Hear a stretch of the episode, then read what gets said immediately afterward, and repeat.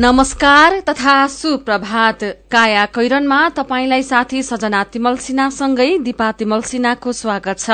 काया कैरन उज्यालो रेडियो नेटवर्कसँगै उज्यालो अनलाइन र मोबाइल एप्लिकेशनबाट एकसाथ प्रसारण भइरहेको छ। आज दुई हजार चौहत्तर साल चैत छ गते मंगलबार सन् दुई हजार अठार मार्च बीस तारीक चैत कृष्ण पक्षको तृतीय तिथि।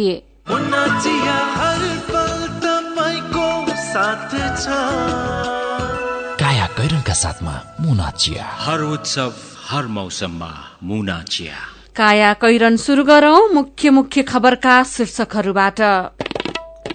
अलमलमा प्रदेश सरकार काम खोज्दै कर्णालीका प्रदेश प्रमुख काठमाण्डुमा रेशम चौधरीलाई जेलमै शपथ खुवाउने तयारीप्रति टीकापुर घटनाका पीड़ितको आपत्ति आपराधिक मुद्दालाई राजनीतिक नबनाउन माग।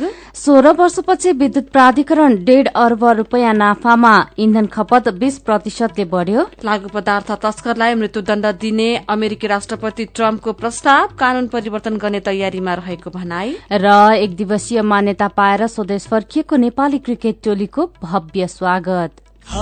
उज्यालो जस्तो दिव्य एलइडी बल्ब। छैन कुनै चिम यस्तो जस्तो। Divya LED bulb. बनाऊ गाउँ सहर। झिलिमिली झिलिमिली लगाई Divya LED bulb. LED bulb दुई वर्षको वारेन्टीका साथ चौधवटा साधारण चिम बाल्नुभन्दा एउटा दिव्य एलइडी बल्ब बाल्नुमै बुद्धिमानी। दिव्य एलइडी बल्ब उज्यालोमा छ दम खर्च पनि कम। दिव्य एलइडी बल्ब।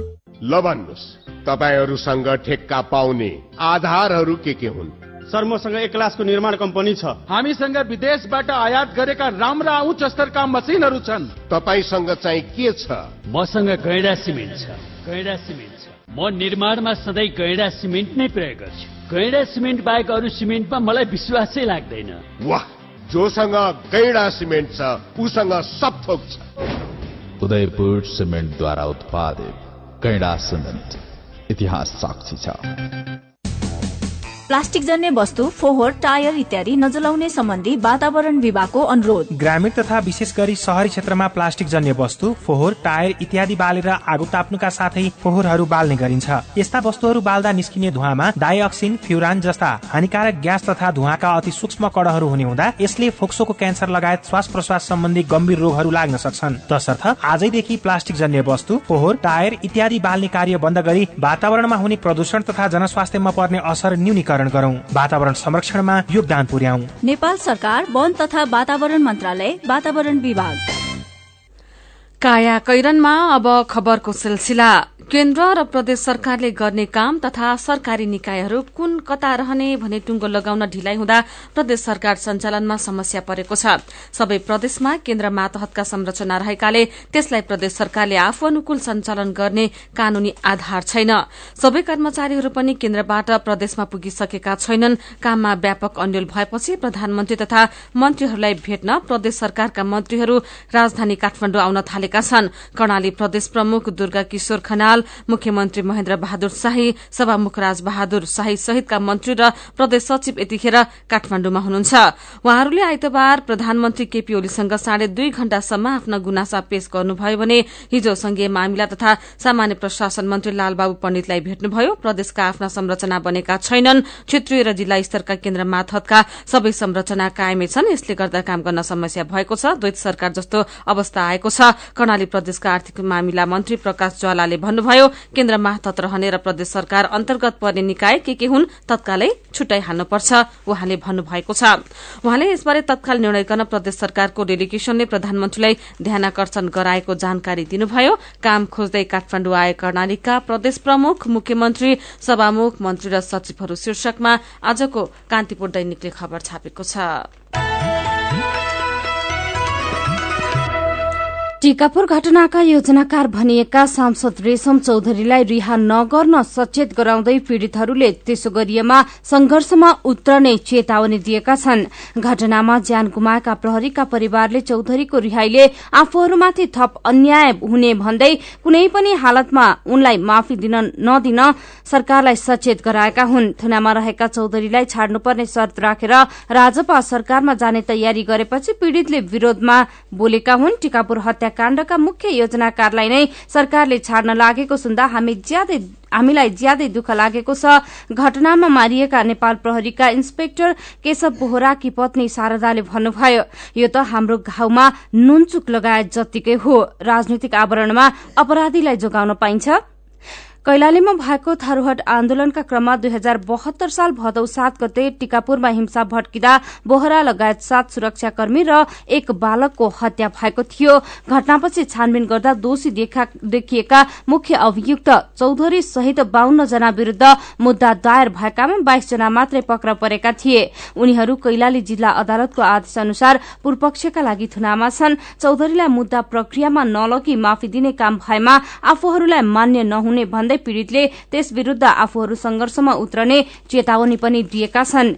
यसैबीच रेशम चौधरीलाई जेलभित्रै सांसद पदको शपथ ग्रहण र रिहा गर्ने तयारी भइरहेको समाचार बाहिर आएपछि टिकापुर घटनाका पीड़ित चिन्तित बनेका छन्। आपराधिक मुद्दालाई राजनीतिक नबनाउन उनीहरूले सरकारसँग आग्रह पनि गरेका छन्। अदालतको प्रक्रियामा गएको मुद्दा अदालतबाटै फैसला हुनुपर्ने उनीहरूको भनाइ छ। यसैबीच कानून न्याय तथा संसदीय मामिला मन्त्री शेरबहादुर तामाङले टिकापुर घटनाका मुख्य अभियुक्त रेशम चौधरी आरोपित मात्रै भएको बताउनु भएको छ। कानून पढेका विद्यार्थीको हैसियतमा म भन्छु उहाँ आरोपित मात्रै हो उहाँले भन्नुभयो। आरोप लगाउँदामा कोही पनि अपराधी हुँदैनन्। जनताबाट निर्वाचित भएकाले उहाँ जनप्रतिनिधि हो। उहाँले शपथ खान पाउनुपर्छ। निर्वाचन आयोगले टीकापुर घटनामा मुख्य अभियुक्त बनाइएका चौधरीलाई प्रतिनिधि सभा निर्वाचित भएको प्रमाणपत्र दिन अस्वीकार गरेको थियो। गम्भीर प्रकृतिको अपराध त हो तर उहाँको संलग्नता थियो भनेर अदालतले प्रमाणित नगर्दासम्म चौधरी सांसद हो मन्त्री तामाङले भन्नुभयो। उहाँको शपथको विषयमा सरकारले कुनै निर्णय नगरेको उहाँले जानकारी पनि दिनुभएको छ। दश वर्ष अघिदेखि भाडाको भवनमा सञ्चालन हुँदै आएको संसदले आफ्नै नयाँ भवन पाउने भएको छ। काठमाडौँको बानेश्वरमा रहेको अन्तर्राष्ट्रिय सम्मेलन केन्द्रमा सञ्चालन हुँदै आएको संसद अब सिंहदरबार हाताभित्र ल्याउने गरी पुतली बगैंचालाई नयाँ संघीय संसद भवन निर्माण स्थल निर्धारण गरिएको छ। पुरानो संसद भवनको अघिल्तिर त्यो नयाँ भवन बनाउने बारेमा प्रधानमन्त्री केपी शर्मा ओली र सभामुख कृष्ण बहादुर महराबीच सहमति भइसकेको छ। प्रधानमन्त्री ओली र सभामुख महराबीच भएको सल्लाह अनुसार पुतली बगैंचामा संसद भवन बनाउने सहमति भइसकेको जानकारी संसद सचिवालयमा आइसकेको प्रवक्ता डाक्टर भरतराज गौतमले बताउनुभयो। सिंहदरबार हातभित्रै संसद भवन बनाउने भन्ने बारेमा सम्माननीय प्रधानमन्त्रीज्यू र सभामुखज्यूबीच सहमति भइसकेको जानकारी पाएका छौं। डाक्टर गौतमले भन्नुभयो सिंहदरबार हाताको पुतली बगैंचामा नयाँ भवन बनाइने जानकारी आइसकेकाले संसद सचिवालयले पनि आन्तरिक छलफल शुरू गरिसकेको अवस्था छ। उहाँका अनुसार सरकार र सभामुखबाट महासचिव मनोहर प्रसाद भट्टराईलाई त्यसबारे जानकारी दिइसकेकाले संसद भवन भवन निर्माणबारे परामर्श शुरू भएको छ। प्रधानमन्त्री ओलीले पद बहाली गरेको दिनमा नै लिएका केही निर्णय मध्ये दुई वर्षभित्रै संसद भवन बनाउने भन्ने निर्णय पनि थियो। पुतली बगैंचामा अब नयाँ संसद भवन नागरिक दैनिकले खबर छापेको छ। आर्थिक वर्ष दुई हजार सन्ताउन्न अन्ठाउन्नदेखि निरन्तर घाटामा रहेको नेपाल विद्युत प्राधिकरण आर्थिक वर्ष दुई हजार त्रिहत्तर चौहत्तरमा भने नाफा कमाउन सफल भएको छ। दुई हजार सडसठी अडसठीमा सत्ताइस अर्ब घाटा अपलेखन गरेपछि अठाइस अर्ब घाटा नागिसकेको प्राधिकरण अघिल्लो वर्ष एक अर्ब एकाउन्न करोड़ बराबरको नाफा कमाउन सफल भएको हो।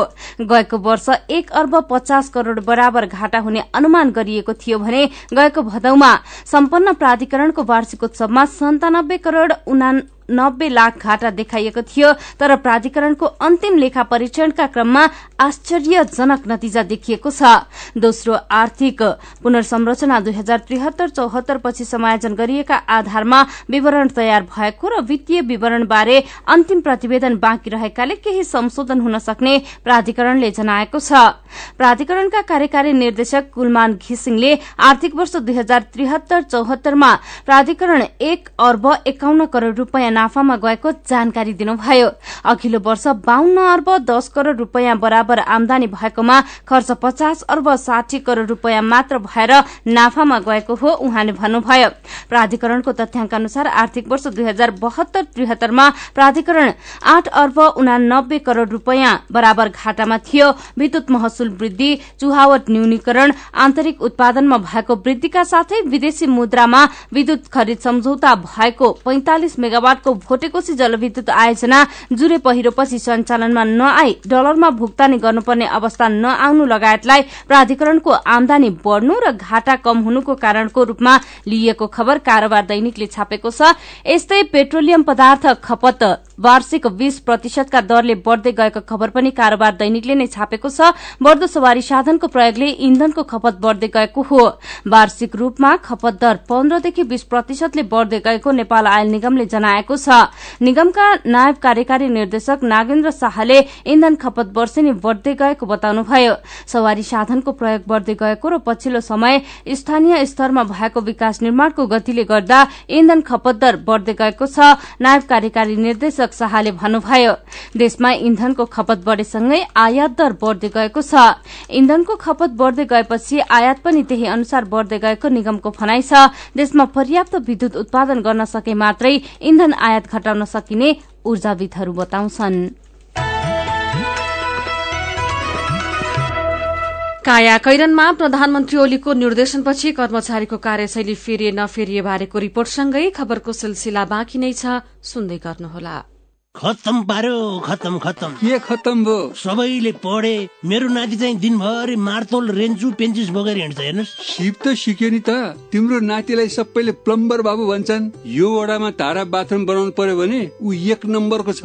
तर हातमा रेन्चु पेन्चिस मात्र भएर के अरू? प्रमाण पत्र छैन? अब त्यो पनि हुन्छ हजुरबा। हामी जस्तै विभिन्न सिप भएका तर प्रमाण पत्र नभएकाहरूले सिटिई भिटीको पाएक पर्ने सिप परीक्षण केन्द्रमा परीक्षा दिएर तह एकदेखि तह चारसम्मको मान्यता प्राप्त प्रमाण पत्र लिन पाइन्छ। ए हो र? त्यति मात्रै हो र हजुरबा। अब चाँडै नै तह पाँचदेखि तह आठसम्मको प्रमाण पत्र समेत प्राप्त गर्ने प्रणाली बन्दैछ। यसको अर्थ अब प्राविधिक तथा व्यावसायिक धारमा पनि बिए एमए र पिएचडी सम्मको योग्यता हासिल गर्न सकिनेछ।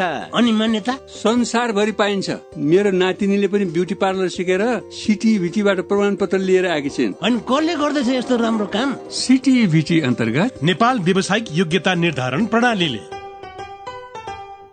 हरिबहादुर पल्ला गरे तुरुराम त उसको ब्याङ्क झन्झटिलो ब्याङ्क भनेर रिसाउँदै थियो होइन? उसको ब्याङ्कले के झन्झट दिएछ? उच्च ब्याज पाउनु उसको ब्याङ्कमा सधैँ नयाँ नयाँ खाता खोल्नु पर्ने हो र? बिचरा सानोमा ब्याङ्कमा खाता खोलेको भए यो झन्झटै नपर्ने।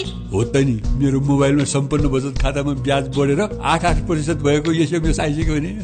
सानीमा ब्याङ्कको कुरै अर्कै सानीमा ब्याङ्कमा त साझेदार ब्याङ्कको सात सय भन्दा बढी एटिएमबाट प्रत्येक महिना सित्तैमा तिन पटकसम्म पैसा झिक्न सकिन्छ। No commission no tension no झन्झट। अब ध्रुवरामलाई पनि सानीमा ब्याङ्कमा खाता खोलाउनु पर्छ सानीमा ब्याङ्क सबल अनि विश्वसनीय ब्याङ्क अनलाइन खाता खोल्नको लागि W W W dot Sanima bank dot कममा लगइन गर्नुहोस्। थप जानकारीका लागि अन्ठानब्बे शून्य एक सय उन्नाइस शून्य एक सय उन्नाइसमा सम्पर्क गर्नुहोला।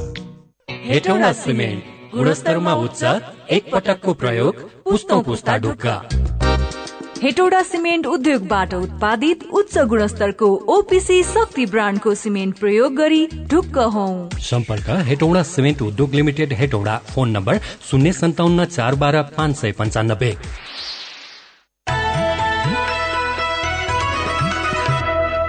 उज्यालो रेडियो नेटवर्कसँगै उज्यालो अनलाइन र मोबाइल एप्लिकेशनमा प्रसारण भइरहेको काया कैरनमा तपाईंलाई फेरि स्वागत छ। काया कैरनमा तिनजेल हामीले अलमलमा प्रदेश सरकार काम खोज्दै कर्णालीका प्रदेश प्रमुख काठमाण्डुमा रेशम चौधरीलाई जेलमै शपथ खुवाउने तयारीप्रति टीकापुर घटनाका पीड़ितको आपत्ति लगायतका खबर प्रस्तुत गर्यौं। स्थानीय तहलाई वर्षको शुरूमै सिधै पैसा दिँदा समस्या भएपछि सरकारले आगामी आर्थिक वर्षदेखि यो प्रणाली खारेजीको तयारी गरेको छ। देश संघीयतामा गएसँगै सरकारले चालू आर्थिक वर्षमा स्थानीय तहलाई उनीहरूको संचित कोषमा सिधै दुई खर्ब पच्चीस अर्ब रूपियाँ पठाइदिएको छ। चालू आर्थिक वर्षको शुरूकै दिन साउन एक गते स्थानीय तहका लागि नगद दिँदा सरकारलाई समस्या परेपछि यो प्रणाली परिवर्तन गर्न लागि हो।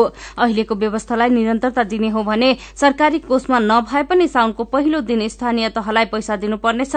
चालू आर्थिक वर्ष सरकारले आन्तरिक ऋण उठाएरै साउनमा पहिलो किस्ता बापत पचहत्तर अर्ब रूपियाँ दिएको थियो। त्यही कारण अर्थ मन्त्रालय चालू आर्थिक वर्षको शुरूदेखि नै वित्तीय घाटामा छ। कोषमा नगद दिने व्यवस्था खारेज हुँदै शीर्षकमा नागरिक दैनिकले खबर छापेको छ।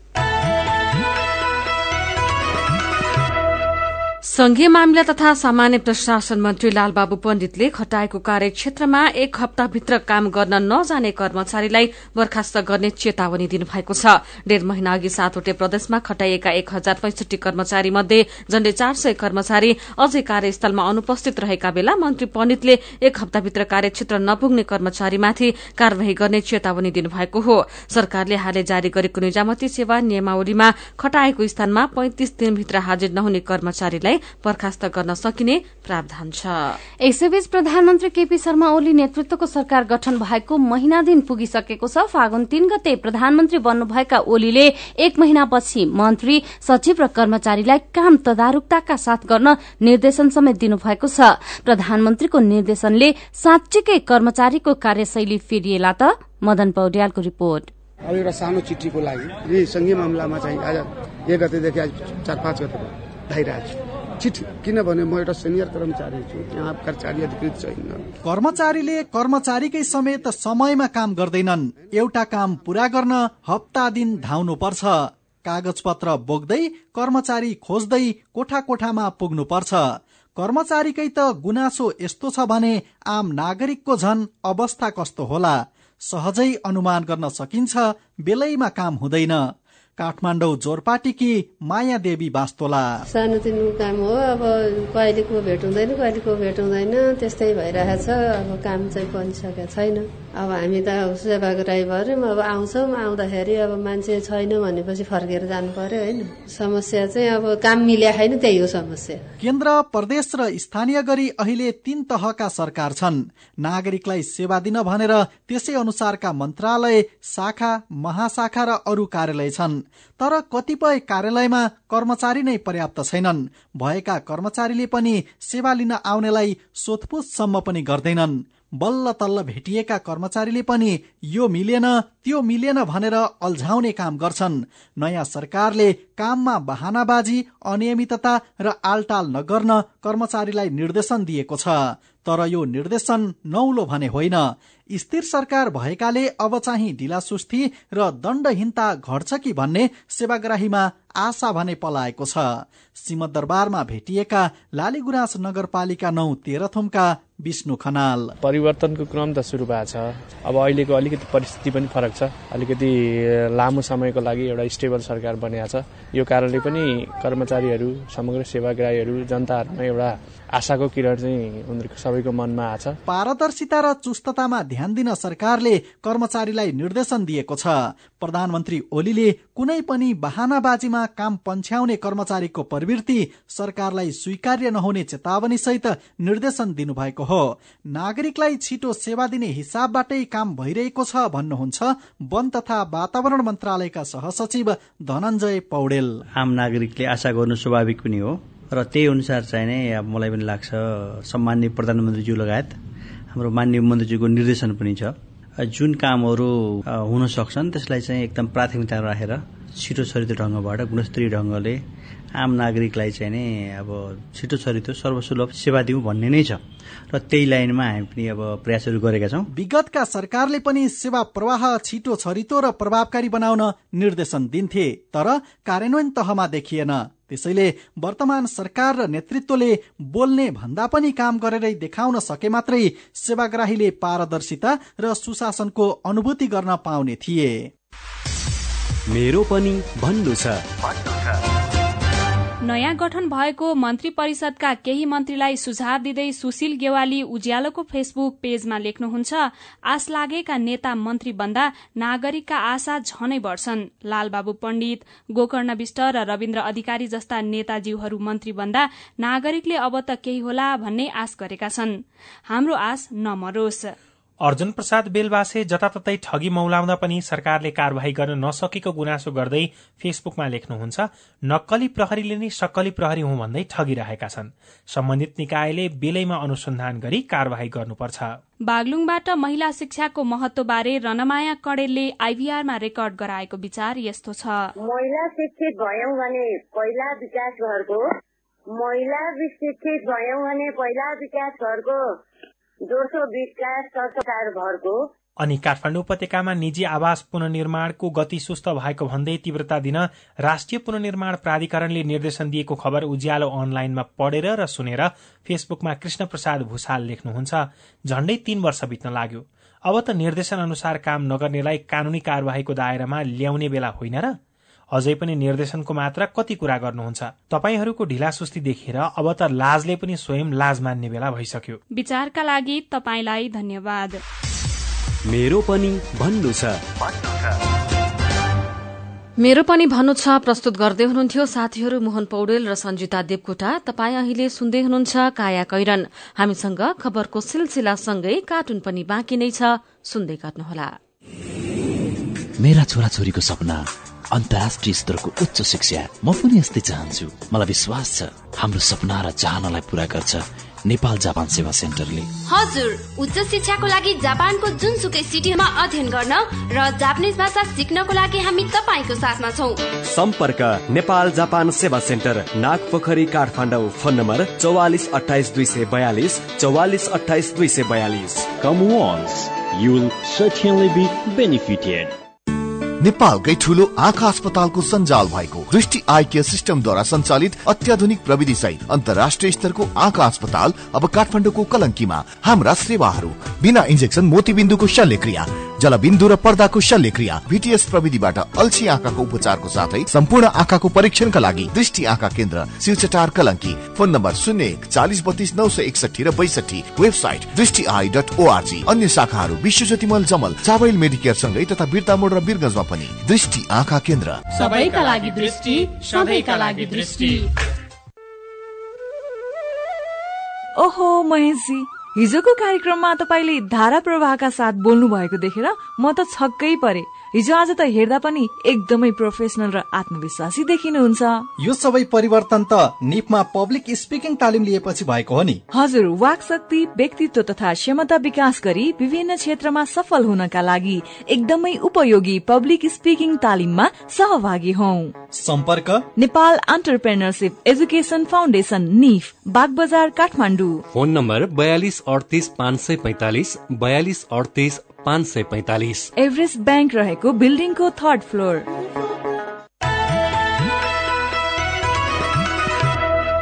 सीधा कुरा प्रष्ट विचार। काठमाडौँमा नब्बे mega hertz Ujyaalo radio network मार्फत देशभरिका विभिन्न एफएम स्टेशन तथा उज्यालो अनलाइन र मोबाइल एप्लिकेशनमा प्रसारण भइरहेको काया कैरनमा तपाईंलाई फेरि स्वागत छ। अब बाँकी खबर। तनहुको दमौली र कञ्चनपुरको महेन्द्रनगरमा उत्तर कोरियाली चिकित्सकले अवैध रूपमा स्वास्थ्य सेवा दिइरहेका पाइएको छ। उत्तर कोरियाली नागरिकबाटै सञ्चालित दमौलीमा रहेको ने कोरियो अस्पताल र नेपाली नागरिकद्वारा सञ्चालित महेन्द्रनगरमा रहेको सेफर हस्पिटलमा बिजनेस भिसामा आएका उत्तर कोरियाली चिकित्सकले स्वीकृति बिनै सर्वसाधारणको स्वास्थ्य परीक्षण गरिरहेका हुन्। बिजनेस भिसामा काम गर्नु गैर कानूनी हो। अध्यागमन नियमावली दुई हजार एकाउन्नको दफा बीस उपदफा दुईमा बिजनेस भिसा प्राप्त गर्ने विदेशीले जुन उद्देश्यको निम्ति भिसा लिएको हो त्यसबाहेक अन्य काम गर्न नपाउने उल्लेख छ। नेकोरियो अस्पतालमा दसजना उत्तर कोरियालीले काम गर्दै आएका छन्। तीमध्ये आठजना चिकित्सक हुन्। दुईजनाले प्रशासनिक काम गर्दै आएका छन्। उनीहरू कसैसँग पनि कामदार भिसा छैन। उनीहरू कसैले पनि मेडिकल काउन्सिल र श्रम विभागबाट समेत स्वीकृति लिएका छैनन्। सेफरमा कार्यरत डाक्टरको डाक्टर को पेक्सानले मेडिकल काउन्सिलबाट अनुमति लिनु भएको छ तर श्रम स्वीकृति लिनु भएको छैन। श्रम विभागका निर्देशक वरूण कुमार झाले श्रम स्वीकृति बिना कुनै पनि विदेशी नागरिकले काम गर्न नपाउने बताउनु भएको छ। लुकिसिपी डाक्टर शीर्षकमा लुकिछिपी डाक्टरी शीर्षकमा अन्नपूर्ण पोस्टले खबर छापेको छ। एकै प्रजाति र वंशभित्रको प्रजननका कारण लोपोन्मुख वन्यजन्तु कृष्ण सारमा प्राकृतिक गुण हराउन थालेको छ।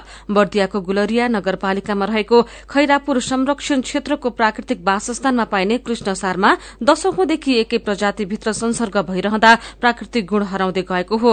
संरक्षित सूचीमा रहेको कृष्णसारको यस्तो संसर्ग पछिल्लो समेत जटिल चुनौतीका रूपमा देखिएको कृष्णसार संरक्षण क्षेत्र कार्यालयका प्रमुख पुरूषोत्तम शर्माले बताउनुभयो। यस्तो संसर्गबाट जन्मिएका कृष्णसार महामारी जन्य रोग लागेमा सखाप हुन सक्ने खतरा रहने उहाँ बताउनुहुन्छ।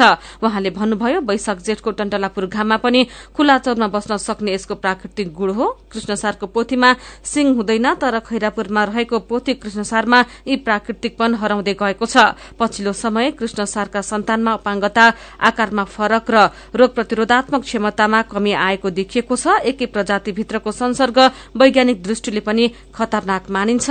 हाडनताले कृष्णसार जोखिममा अन्नपूर्ण पोस्ट दैनिकले खबर छापेको छ।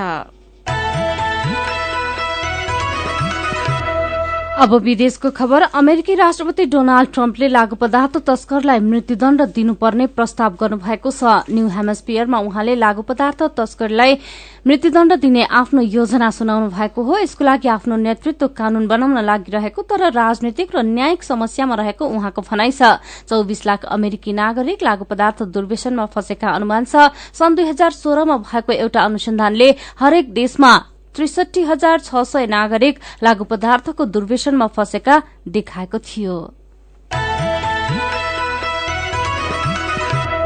अब खेल खबर विश्वकप क्रिकेट छनौट प्रतियोगिताबाट एक दिवसीय मान्यता प्राप्त गरेको नेपाली राष्ट्रिय क्रिकेट टोलीलाई हिजो त्रिभुवन अन्तर्राष्ट्रिय विमानस्थलमा भव्य स्वागत गरिएको छ। नेपाली टोलीलाई नवनियुक्त खेलकुद मन्त्री जगत विश्वकर्माले विमानस्थलमा नै पुगेर स्वागत गर्नुभएको छ। त्यसै गरी विमानस्थलमा राष्ट्रिय खेलकुद परिषदका सदस्य सचिव केशव कुमार विष्ट लगायत सयौं समर्थकले टोलीको स्वागत गरेका थिए। राष्ट्रिय टोलीका कप्तान पारस खड्काले क्रिकेट इतिहासमै ठूलो सफलता हात पार्दा आफूहरू भावविभोर भएको प्रतिक्रिया दिएका छन्। छन्। हामीले नेपाली क्रिकेटको इतिहासमा अहिलेसम्मकै ठूलो सफलता हात पार्यौं। यो क्षणमा हामी भावुक भएका छौं। पत्रकारसँग कुराकानी गर्दै पारसले भनेका छन् हामीलाई थप दबाव बढ़ेको छ। नेपाललाई एक दिवसीय मान्यता प्रदान गराउन खेलाड़ीलाई निखारेका मुख्य प्रशिक्षक जगत टमाटाले प्राप्त उपलब्धि रक्षा गर्नुपर्ने चुनौती रहेको बताउनु भएको छ। नेपालले सन् दुई हजार बाइससम्म एसोसिएट राष्ट्रतर्फ चार वर्षका लागि एक दिवसीय मान्यता पाएको हो।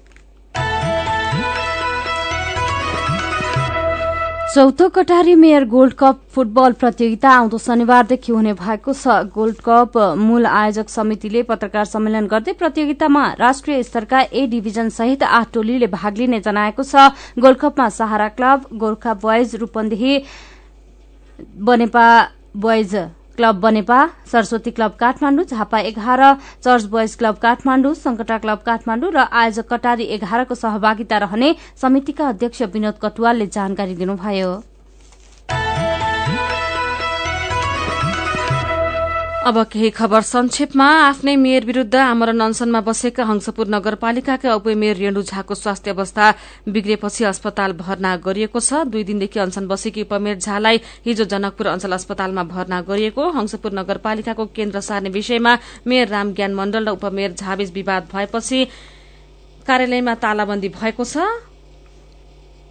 मेयर विरूद्ध उपमेयर अनसनमा यो धनुषा जनकपुरको खबर। आजको नयाँ पत्रिका दैनिकले छापेको छ। केही वर्ष अघिसम्म घुम्टो काटेर बस्नुपर्ने मधेसी महिलाको परम्परागत तस्विर बदलिएको छ। संकल्प परिश्रम र आफन्तको सद्भावका कारण मधेसी महिला प्रशासनिक लगायत विभिन्न पेसागत क्षेत्रमा गर्विलो उपस्थिति जनाउन थालेका छन्। कुनै बेला सार्वजनिक निजी तथा सरकारी क्षेत्रमा जिम्मेवारी सम्हाल्ने अवसर पाए पनि परम्परा र बाध्यताका कारण घर बाहिर निस्किन निकै मुस्किल खेप्ने स्थानीय महिला अहिले विभिन्न प्रकृतिका संस्था र काममा असल प्रस्तुति दिइरहेका छन्। छुट्टिँदैछ मधेसी महिलाको घुम्टो शीर्षकमा नागरिक दैनिकले खबर छापेको छ। मोटरसाइकल चालक र पछाडि बस्नेले गतिलो हेलमेट लगाए दुर्घटनामा हुने हेड इन्जुरी अस्सी प्रतिशतसम्म कमी गर्न सकिने विज्ञहरूले बताएका छन् देशमा हुने हेड इन्जुरीमा झण्डै पचपन्न प्रतिशत कारक सड़क दुर्घटनाबाट हुने गरेको पाइएको छ। दुर्घटनामा लाग्ने चोटमा पचास प्रतिशत हेलमेट नलगाएका कारण हुने गरेको नेशनल ट्रमा सेन्टरका न्यूरो सर्जरी विभागका प्रमुख डाक्टर राजीव झाले बताउनु भएको छ हेड इन्जुरी कम गर्न अब दुवैलाई हेलमेट लगाउने तयारी आउने भएको छ। यो खबर कान्तिपुर दैनिकले छापेको छ। र आर्थिक समृद्धिका लागि विकास निर्माणलाई जोड़ दिनुपर्ने आवाज उठिरहेको बेला तीनवटा गौरवका आयोजनाले छ महिना छ महिनाको समयमा एक सुको पनि खर्च नगरी बिताएका खबर नागरिक दैनिकले छापेको छ। काया कैरनमा अब पालो उखानको मासु खाए पनि आँसु नखानु। उज्यालो रेडियो नेटवर्कबाट प्रसारण भइरहेको काया कैरन सक्नु अघि मुख्य मुख्य खबर फेरि एकपटक। अलमलमा प्रदेश सरकार काम खोज्दै कर्णालीका प्रदेश प्रमुख काठमाण्डुमा रेशम चौधरीलाई जेलमै शपथ खुवाउने तयारीप्रति टीकापुर घटनाका पीड़ितको आपत्ति आपराधिक मुद्दालाई राजनीतिक नबनाउन माग। सोह्र वर्षपछि विद्युत प्राधिकरण डेढ अर्ब रूपियाँ नाफामा। इन्धन खपत बीस प्रतिशतले बढ़्यो। लागू पदार्थ तस्करलाई मृत्युदण्ड दिन अमेरिकी राष्ट्रपति ट्रम्पको प्रस्ताव कानून परिवर्तन गर्ने तयारीमा रहेको भनाई। र एक दिवसीय मान्यता पाएर स्वदेश फर्किएको नेपाली क्रिकेट टोलीको भव्य स्वागत। अब कार्टुन आज हामीले कान्तिपुर दैनिकमा गजब छबा शीर्षकमा अविनले बनाउनु भएको कार्टुन लिएका छौं। आजको कार्टुन प्रधानमन्त्रीले मन्त्री तथा कर्मचारीलाई कड़ा निर्देशन दिने गरेको प्रसंगसँग सम्बन्धित छ। यहाँ मन्त्री जस्ता देखिने व्यक्ति छन्। खाइलाग्दो ज्यान भएका उनी दौरा सुरुवालमा कालो कोट ढाका टोपीमा सजिएका छन् अनि दौरा सुरुवालमा नै सजिएका अर्का मन्त्री जस्ता देखिने व्यक्तिसँग कुराकानी गर्दै उनी भन्दैछन्। प्रधानमन्त्रीजीको निर्देशन चाहिँ कडै थियो है। यता कानमा छिर्दा कडक्क गरेथ्यो। अर्को कानबाट निस्कदा पनि कडक्क गर्यो। आजको काया कैरन सकिएको छ। काया कैरन सुन्नु भएकोमा तपाईँलाई धन्यवाद। उज्यालो रेडियो नेटवर्कमा केही बेर पछि प्रसारण हुन्छ। बिहानी रेडियो पत्रिका उज्यालो फल्छ काया कैरनबाट प्राविधिक साथी मनोज विष्टसँगै सजना र दिपा विदा हुन्छौ। उज्यालोको मोबाइल एप्लिकेशन र उज्यालो अनलाइन डट कममा ताजा खबर पढ्दै र सुन्दै गर्नुहोला। नमस्कार।